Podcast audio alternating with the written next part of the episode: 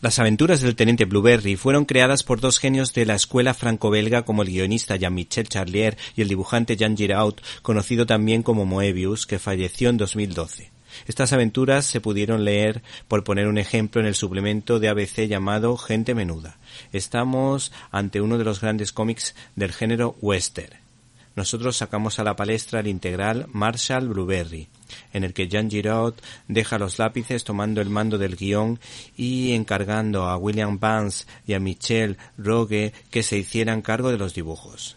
Estas tres aventuras que recoge este ejemplar editado con gusto por norma editorial cuentan cómo nuestro Blueberry debe hacerse cargo del cuidado de un poblado, haciendo de sheriff para desmontar una trama de tráfico de armas por orden del general Sherman.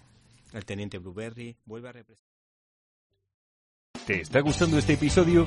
Hazte fan desde el botón Apoyar del podcast de Nivos.